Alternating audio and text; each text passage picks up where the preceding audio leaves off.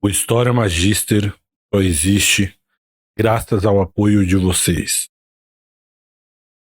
Eu quero dar mais uma vez as boas-vindas a você aqui, nosso segundo episódio, né, de Akoroshi, e agradecer todos vocês que estão esperando, tá? Algumas pessoas me perguntaram quando vinha o segundo episódio, e o motivo pelo qual eu demorei é porque nós estávamos terminando o nosso curso da Revolução Francesa, tá? Agora que nós terminamos, eu terminei a maioria, na verdade todas as aulas, tá? As 52 aulas do curso da Revolução Francesa, então agora eu posso voltar a ter um foco total aqui nas nossas histórias, do História Magister aberto, digamos assim. Então, só para atualizar vocês, eu vou fazer esse episódio de Akoroshi, ele vai ser um pouco menor, tá? Do que o normal, porque aí já no próximo episódio de Akoroshi nós terminamos a nossa história com um episódio, um baita episódio de uma hora, talvez uma hora e pouco. E aí nós contamos o grosso da história. Hoje nós vamos terminar de apresentar os personagens principais, vamos colocar a cena que vai é, desenvolver a nossa trama. E aí, o terceiro e último episódio de Akoroshi, que vai levar tá, menos de um mês para sair, talvez nas próximas três semanas nós já temos aí o terceiro episódio, para nós já inaugurarmos a nossa próxima série, que eu já estou trabalhando nela, tá? Mas eu não vou anunciar ainda.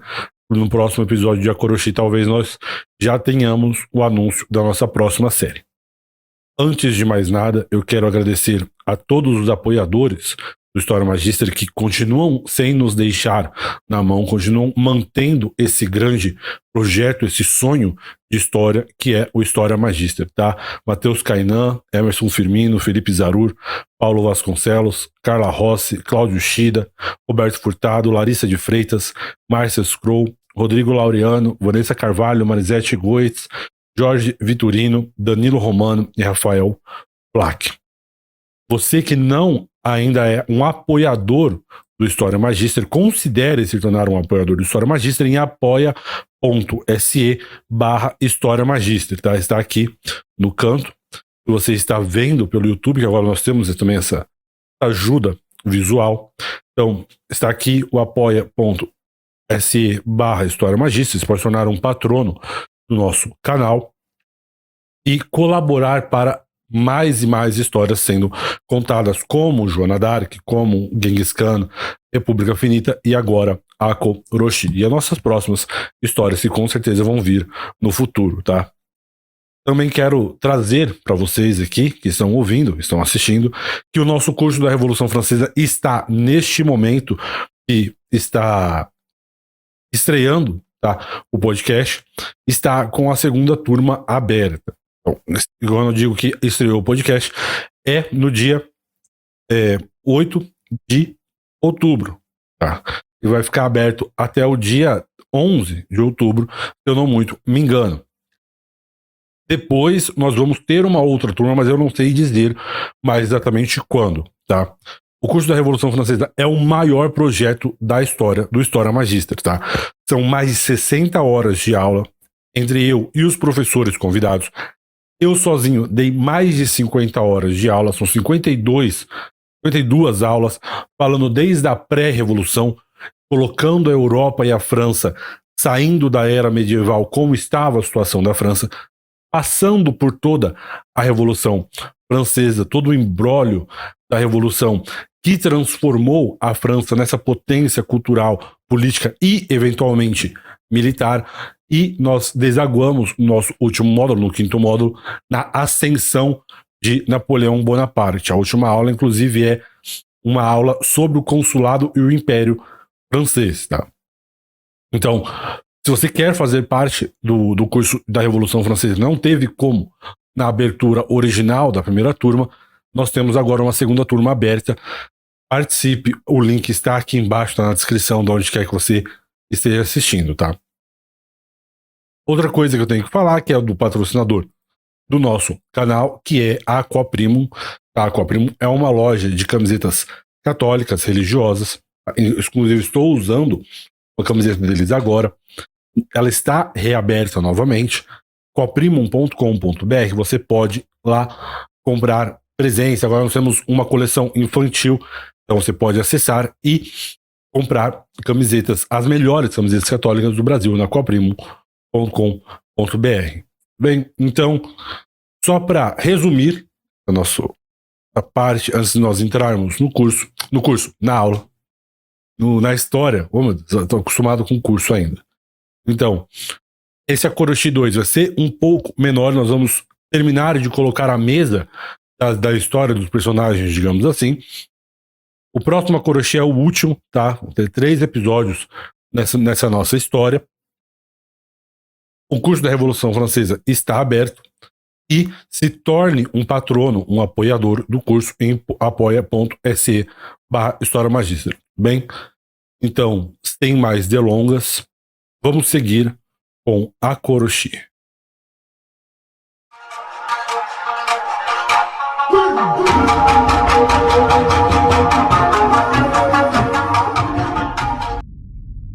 Uma vez que nós já entendemos o mundo rural, a situação onde nós vamos apresentar a história dos 47 Ronin, chegou a hora de conhecer alguns dos personagens principais da nossa história.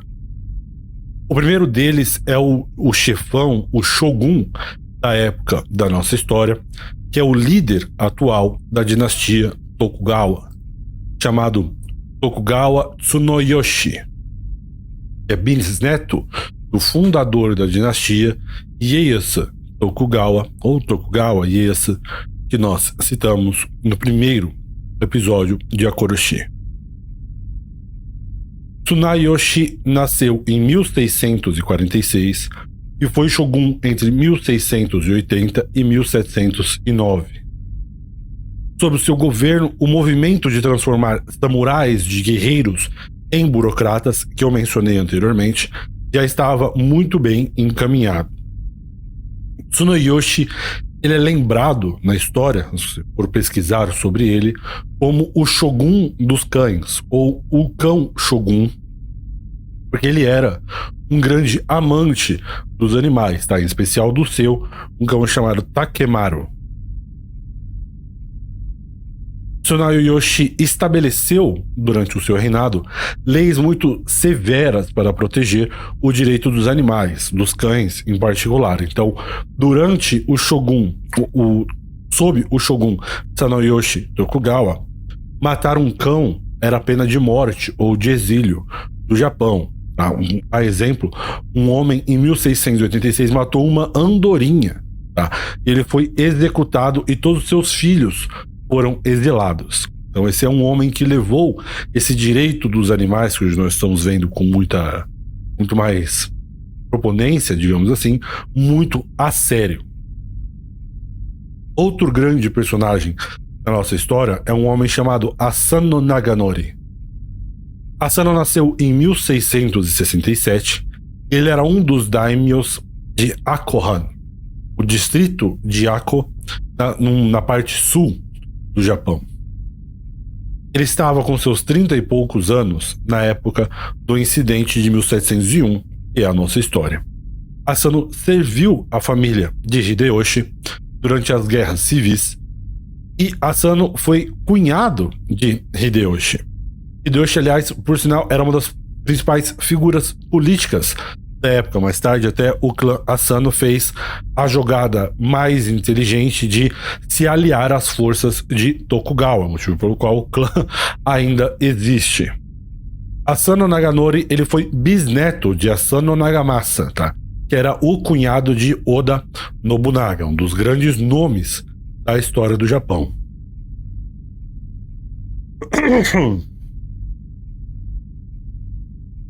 Fontes mais contemporâneas sobre Asano Naganori, em particular aquelas descritas antes do incidente de 1701, colocam ele como muito inteligente, mas muito mais dado aos prazeres, aos prazeres do que aos negócios mais sóbrios do governo da onde ele fazia parte, tá?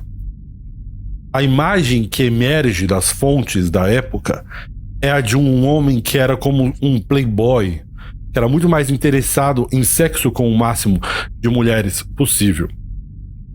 os tutores de Asano, que eram uma força familiar muito forte na época, criticavam ele por não ter o, o, comportamento necessário para lidar com essas coisas, desde um governo até mesmo a mesa de jantar, tá?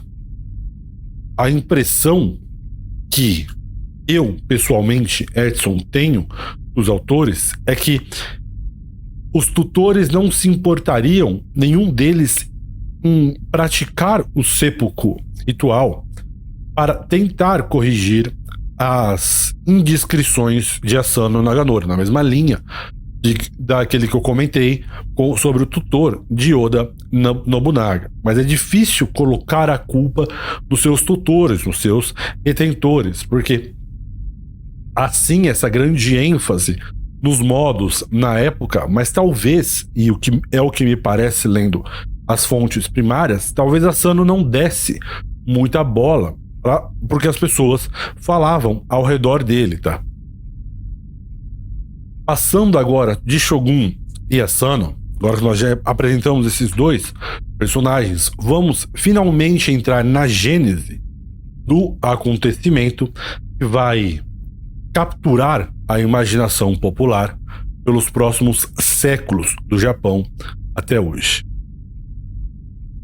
Em 1701, o shogun selecionou dois daimyos para hospedar representantes do imperador que vinham visitar ao shogun.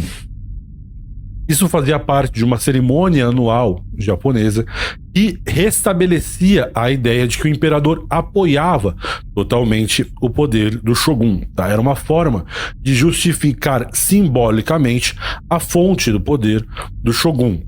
Os nós sabemos, já expliquei para vocês, a fonte do, do poder de Shogun era militar, mas o Shogun e o imperador conviviam politicamente e cada um tinha um poder estabelecido, tá? Então o imperador fingia que era o dono, o rei do Japão, enquanto o Shogun tinha todas as cartas na mesa.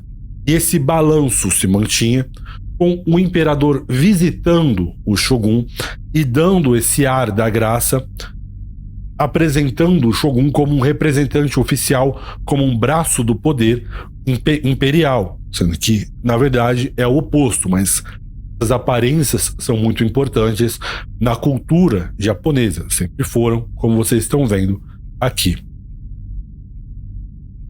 Havia muita pressão dos daimyos para garantir que tudo ocorresse muito bem. Os dois daimyos que foram escolhidos foram especificamente Asano Naganori, que nós acabamos de ver, e um homem chamado Kamei Korechika.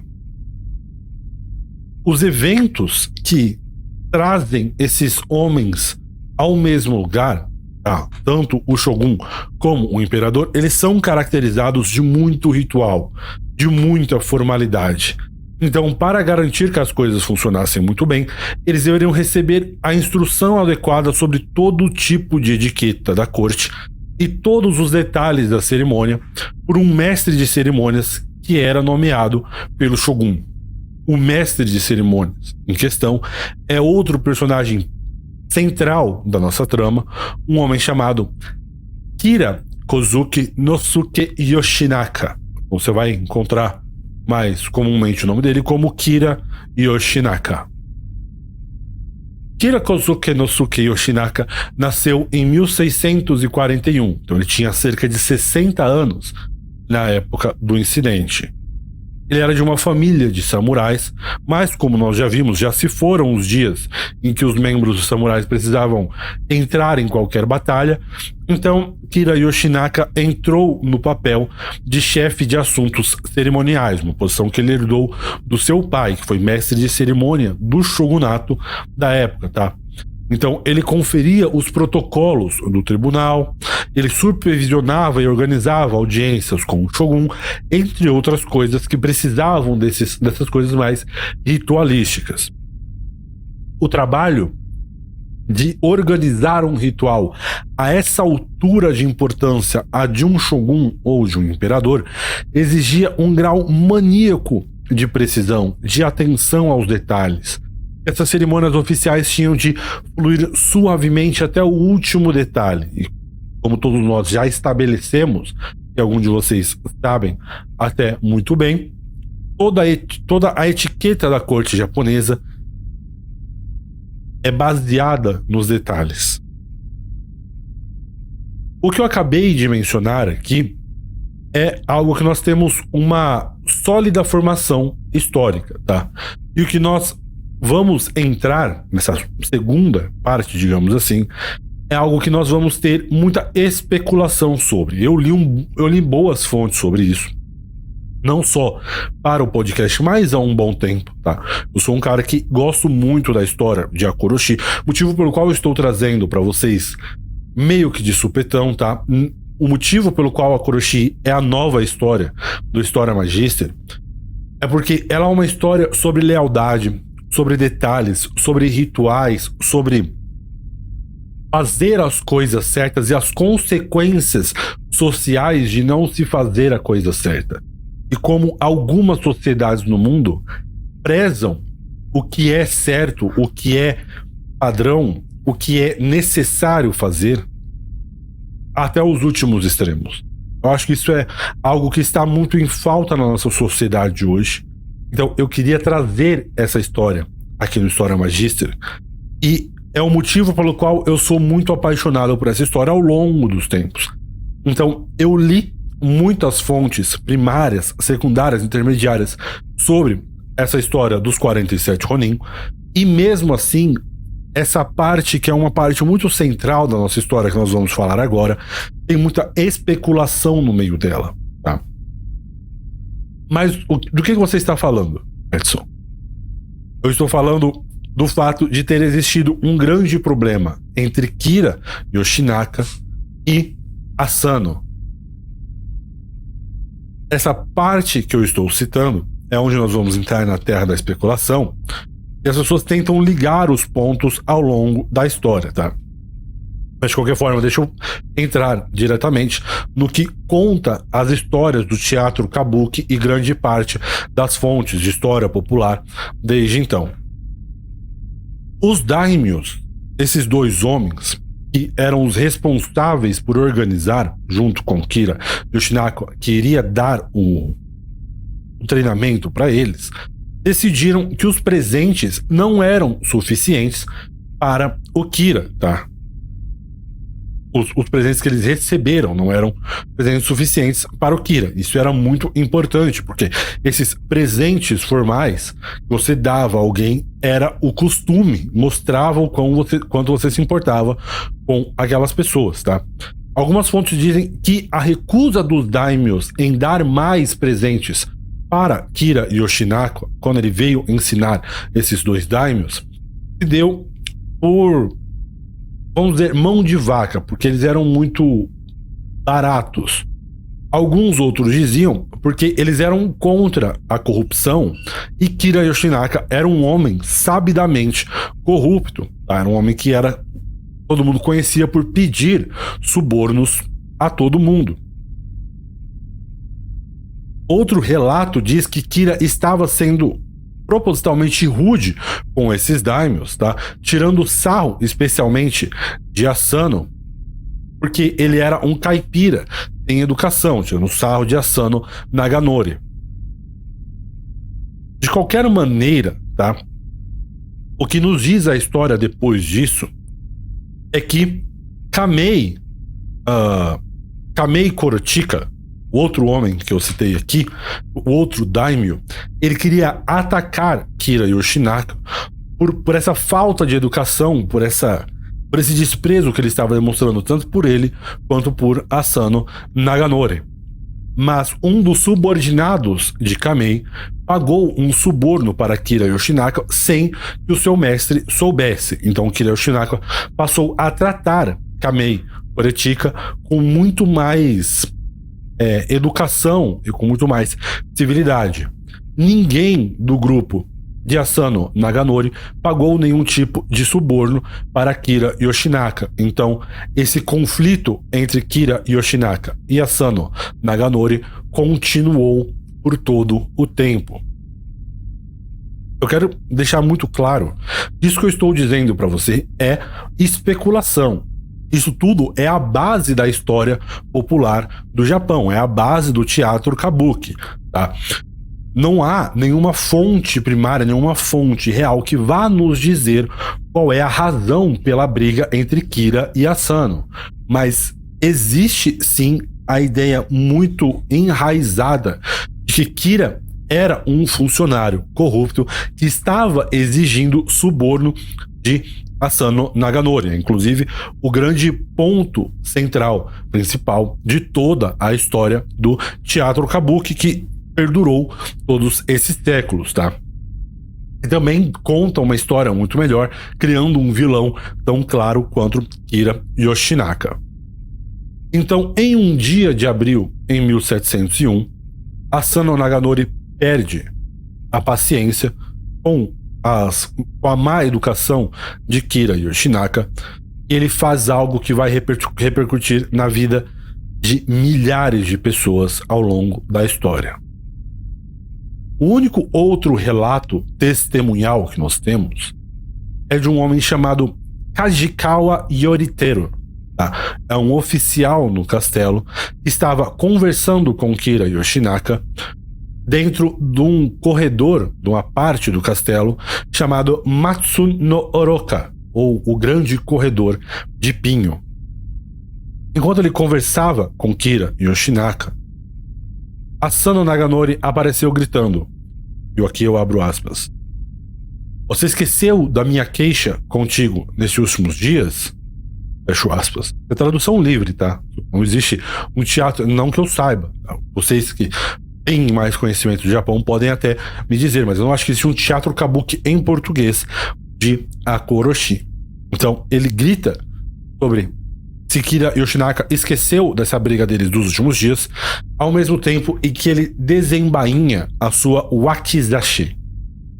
Se você não sabe o que é uma wakizashi ou não anotou o que eu falei na no episódio passado, a wakizashi é a mais curta das duas espadas que os samurais carregam. Tá?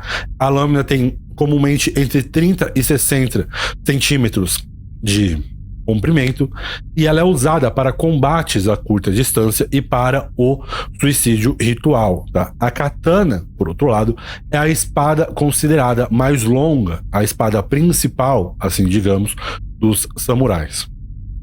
De qualquer maneira, continuando a nossa história, Asano Naganori saca a sua espada e ataca Kira Yoshinaka por trás, ferindo ele pelas costas. Quando Kira se virou, Asano é acertado no rosto por Kira Yoshinaka. O homem que está contando este relato, um homem chamado Kajikawa, ele pula à frente de Kira Yoshinaka bloqueia o, o próximo ataque de Asano, quando outro samurai que estava por ali chega e segura, subjuga Asano, e continuava a repetir que tinha contas a acertar com Kira.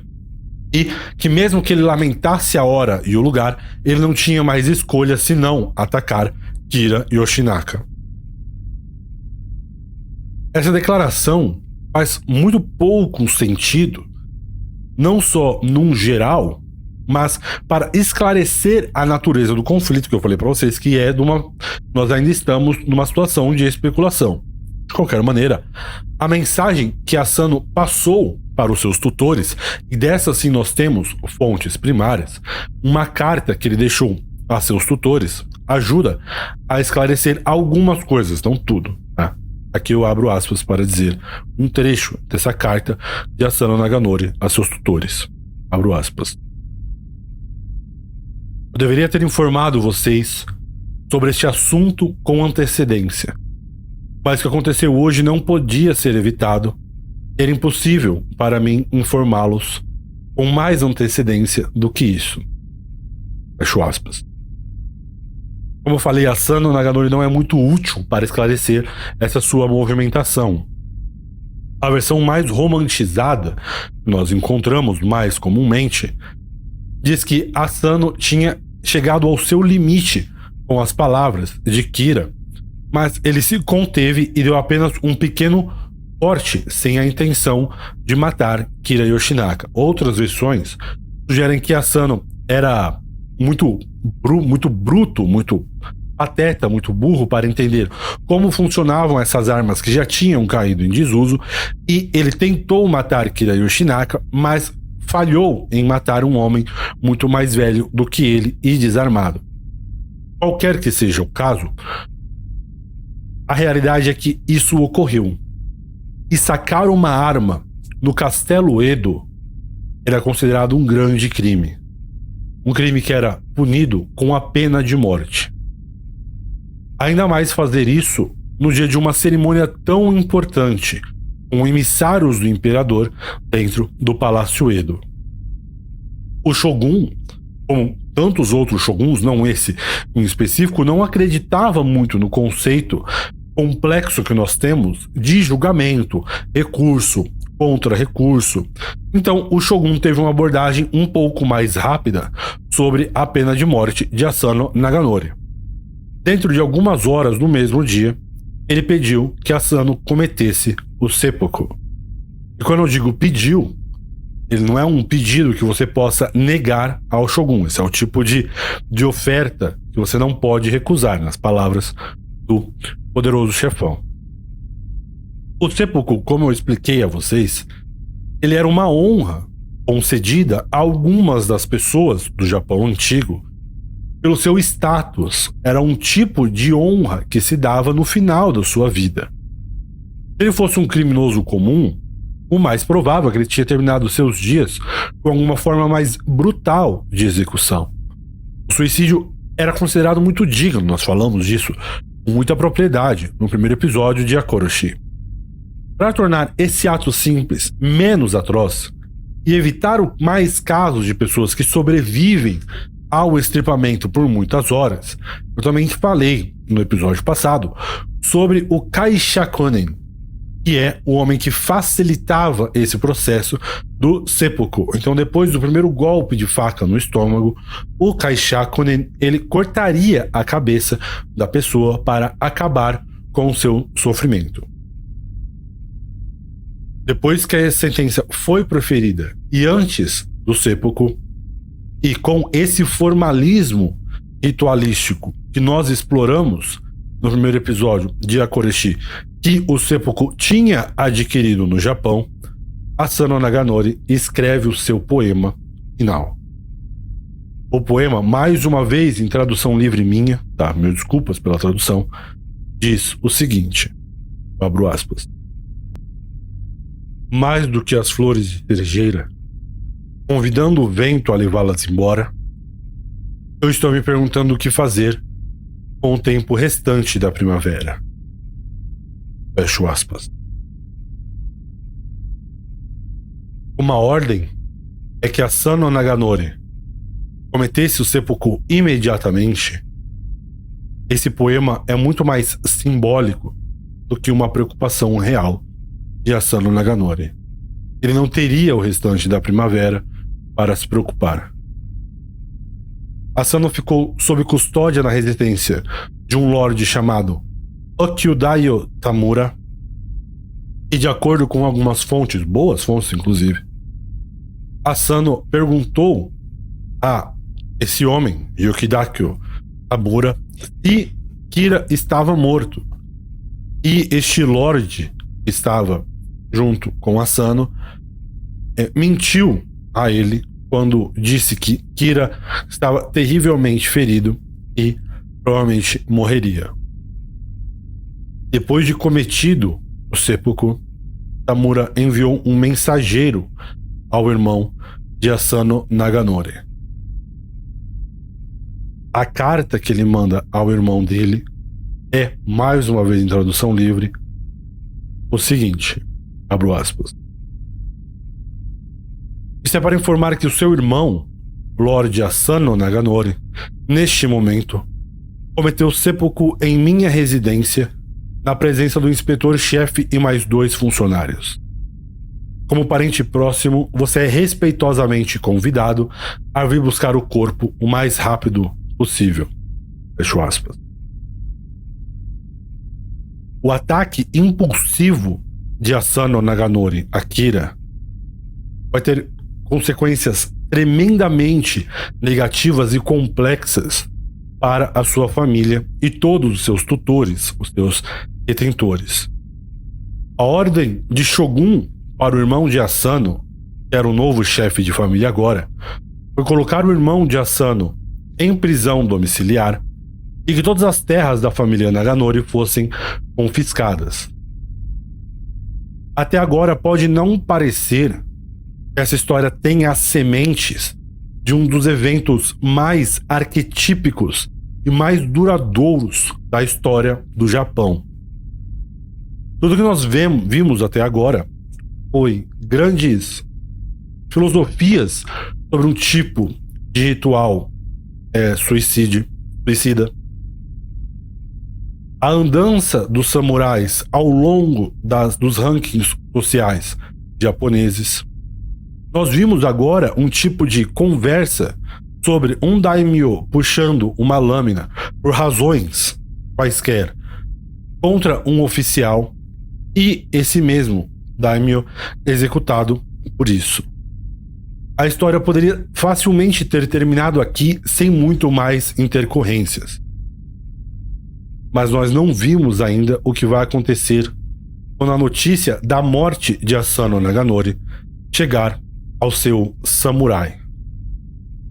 Isso porque nós não introduzimos ainda nosso personagem principal da nossa história, Yoichi Yoshio, e os seus 46 companheiros, cujas ações vão se tornar sinônimo na cultura popular japonesa de lealdade e de vingança. Então, faça o que fizer, não perca o próximo episódio de Akoroshi, que vai sair mais breve do que você imagina onde nós vamos mergulhar nos personagens que irão montar a vingança mais famosa da história do Japão.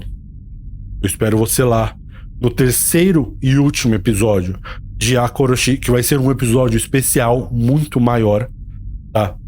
Onde nós vamos contar toda a história dos 47 Ronin em toda a sua glória. Eu espero você lá.